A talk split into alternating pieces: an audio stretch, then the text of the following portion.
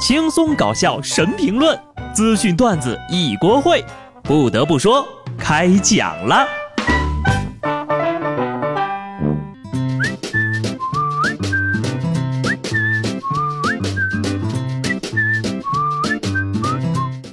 Hello，听众朋友们，大家好，这里是有趣的。不得不说，我是机智的小布。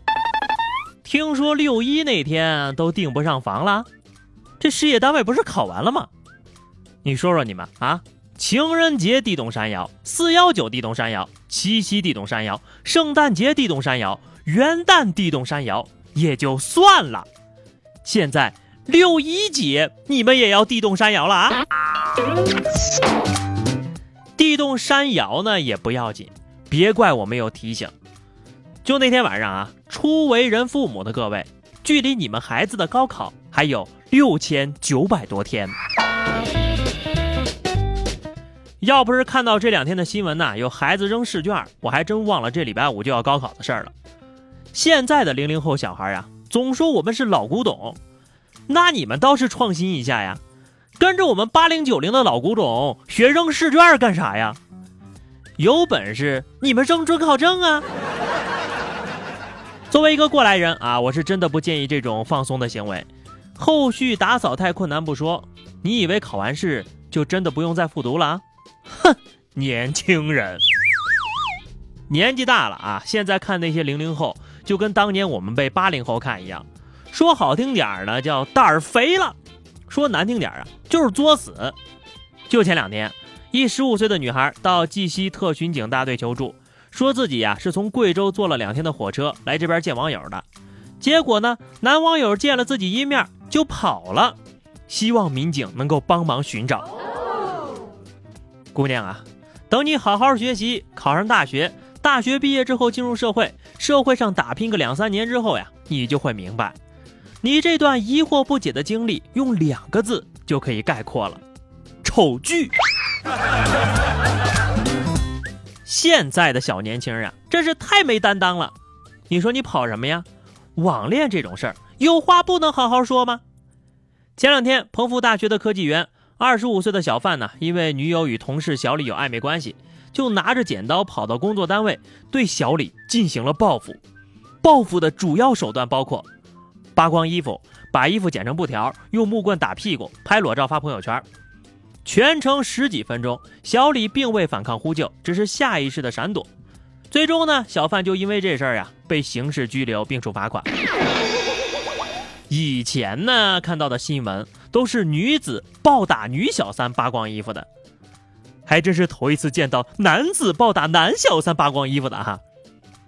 这下可好了，一顿 SM 之后啊，这女朋友能不能跟人断了还不好说。你倒是把自己给打进去了，是不是感觉头顶上的帽子更鲜艳了呀？怎么说呢？心情复杂。这新闻呢，看起来总觉得哪里 gay gay 啊，不是哪里怪怪的。算了啊。劝男劝女都一样，还是那句话，别在垃圾堆里找对象。实在遇到了垃圾，也不要为了这么个人把自个儿搭进去，不值得呀。接着呢，说说现在小年轻的事啊。其实呢，一到毕业，我们就会面临马上就要没人管了和这两天还有人管的矛盾状态。因此呢，就总想找些什么来宣泄一下自己激动的心情。但是呢，我劝你们要慎重哈。近日，武汉工程大学一毕业生在论文中称啊，自己的老师有天使的面庞、魔鬼的身材，并称：“老师若崩，我当副官，来世必做牛做马、做猪做狗，以报答老师对我的浩荡师恩。”等等，我有点懵，你你这是夸夸你们老师的吗？啊，这位朋友，以后网络小说少看点，害人不浅呐。你确定有个人忽然对你说：“你要是死了，我一定给你抬棺材去。”你能高兴得起来吗？啊，你这是学还没上够啊，还是工作找不着啊？老老实实的毕业不好吗？你这个夸人的说法呀，小布实在是不敢苟同。下面这句话我也是不认同的。有人说呢，不要在朋友圈里晒你去过多少地方了，这只能证明你踏遍祖国大地都没有找着对象。呵呵，这只能证明踏遍祖国大地都没人能配得上我，好吧？还说明旅行比谈恋爱有意思多了。再说了，我那都是跟布嫂一块儿去旅的游。如果你也喜欢旅游呢，一定要去日本的沙县大饭店打个卡。都听说了吧？沙县小吃进军日本市场，第一家高田马场分店将于六月三号开业啊，也就是昨天就开业了啊。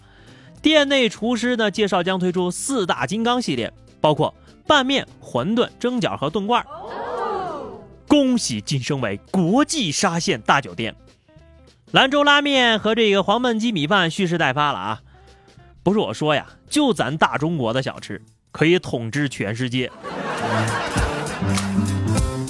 在吃这方面呢，我大中华的美食简直是无懈可击。但是呢，最近呢，杭州有一哥们儿表现出了对吃小龙虾的忧虑。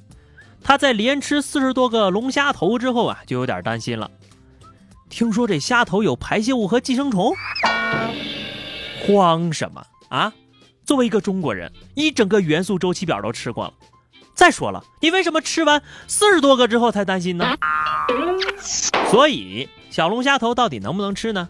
有专家就说了啊，这小龙虾当中的重金属呀，一般都富集在头部，虾头呢还有砷、镉、铬等有致癌风险的重金属，所以呢，保险起见，尽量不要吃虾头，只吃它的尾部肉质的部分就相对安全了。哎，话说，你们吃小龙虾吃头吗？反正我是不吃的，毕竟呀，我不爱吃小龙虾。现在的小龙虾随便一斤打底都四十多块啊！就导致我空有一颗对小龙虾感恩的心，却无法在饭桌上送上敬意呀。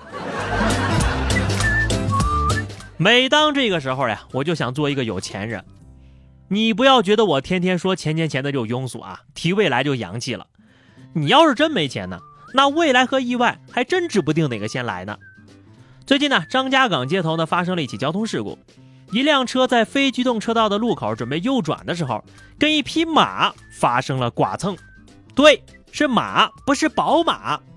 最终呢，民警判定汽车司机没有估量好两者之间的距离，因此负了全责。哎，前面牵我那个，来来来，把我保险公司叫来，我看看他得赔我多少钱。这回没把他的引擎盖踢飞，已经是马家给的最大面子了。友情提示各位司机啊，上路一定要小心，马路马路都说了这路是人马的，你们借人家道走，还不注意着点儿啊？最后呢是话题时间哈，上期节目我们聊的是说一个你还可以过六一的理由啊。听友暗香说，嗯，只要我的心灵是个宝宝，只要我的脸皮够厚，就能愉快的过六一了。智商也可以呀。嗯，